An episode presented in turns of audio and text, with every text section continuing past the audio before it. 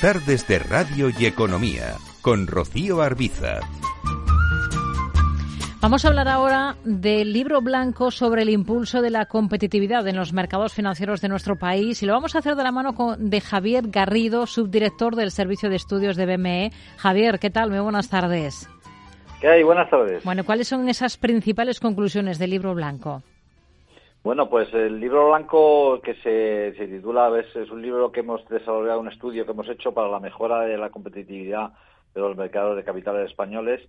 Eh, parte de la necesidad o de la detectada de que los mercados de capital españoles están, eh, entendemos que la última década fundamentalmente están perdiendo mucho peso y mucha competitividad en el entorno internacional y, creíamos que había que, hacer algo, primero comprobar si eso era así, que es lo que se ha hecho en el libro, y en una serie, una serie de análisis de indicadores tanto cuantitativos de cifras de mercado como regulatorios y fiscales comparados con otros mercados, que denotan que efectivamente el, mercado de capitales español ha perdido más peso que el que, en los últimos, la última década que el que le, correspondería con respecto al tamaño que tiene su economía. Y eso es algo que entendemos que debe revertirse porque va en detrimento tanto del, del, crecimiento económico y del papel que debe jugar España en la esfera de crecimiento económico mundial y los mercados de capitales son una palanca esencial para que eso ocurra. Hmm. Uno de los bloques de todas esas propuestas se centra en promover el acceso de las empresas a, los mercados. ¿Qué puede hacerse para, para ayudar en ello, para lograrlo? Pues efectivamente uno de los eh, bloques en los que hemos dividido las medidas, que son cuatro, pero el principal, eh, porque entendemos que, el tamaño empresarial es un factor muy relevante y España tiene un retraso en el tamaño medio de sus empresas, eh, entendemos que hay, que incorporar más empresas a los mercados y eso no está ocurriendo. creemos que simplificar y agilizar el proceso de admisión a la cotización son medidas que se pueden tomar, que se enmarcan ya en una tendencia que está en Europa, pero que nosotros debemos hacer un esfuerzo especial.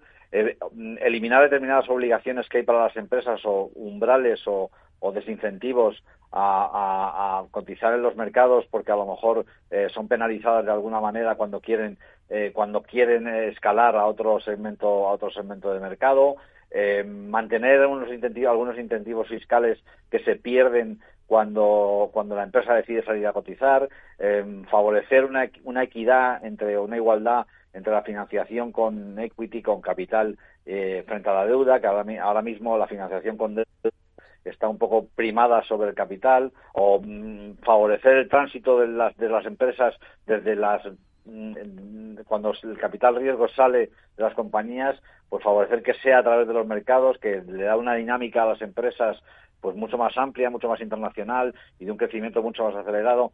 En fin, no me voy a extender porque son 56 medidas en total, de las cuales hay 11 o 15 que son eh, destinadas específicamente a, incrementar la posibilidad de, que las empresas lleguen a los mercados, hmm. pero son en, en esta línea. Hmm. Eh, no sé si nos puede concretar eh, alguna más, ¿no? Para mejorar esa competitividad, porque al final es lo que se persigue con todo esto, ¿no? De los mercados financieros españoles. Sí, sí, porque mm, por eso digo que hemos hecho cuatro bloques. El, primero es, fomentar la incorporación de empresas a los mercados de valores. El segundo son 12 medidas orientadas a potenciar la canalización de la inversión hacia empresas que favorezca la liquidez de estas y las opciones de financiación. El tercero es para traer la circulación de ahorro e inversión a, los mercados nacionales y evitar la deslocalización, es decir, que, se vayan esas inversiones de España o esos activos o esas empresas y el cuarto es favorecer el desarrollo de nuevos ecosistemas de inversión y financiación, como ser en el ámbito de los criptoactivos o en el ámbito de otros productos de, inversión que pueden que pueden ser relevantes. Algunos ejemplos, pues aquí proponemos eh, dentro del libro, dentro de eso, eh, medidas que no penalicen a, los activos eh, españoles frente a la competencia internacional y fundamentalmente frente a la competencia europea.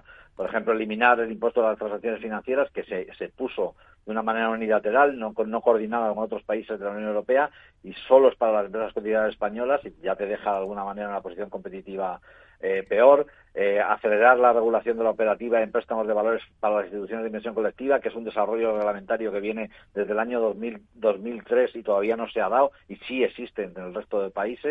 Eh, reducir la capacidad de veto de los gobiernos sobre determinadas participaciones que Hmm. o dejarla solo reducida cuando realmente existan unas cuestiones que sean de interés nacional o eliminar las restricciones a cuenta de determinados productos que otros países sí lo tienen. Es un ejercicio muy amplio que Sí. lo que persigue es favorecer un incremento de tamaño de los mercados de capitales. Las empresas son el icono o el, el elemento más relevante y nos- que nosotros necesitamos más empresas y que nuestras empresas sean más demandadas. Pero hay mucho más detrás que, mm, que, que entendemos que debe de favorecer pues nuevos productos, nuevas formas de inversión y atraer más ahorro tanto nacional como internacional. Javier Garrido, subdirector del Servicio de Estudios de BME. Gracias. Muy buenas tardes. Muchas gracias, buenas tardes a todos.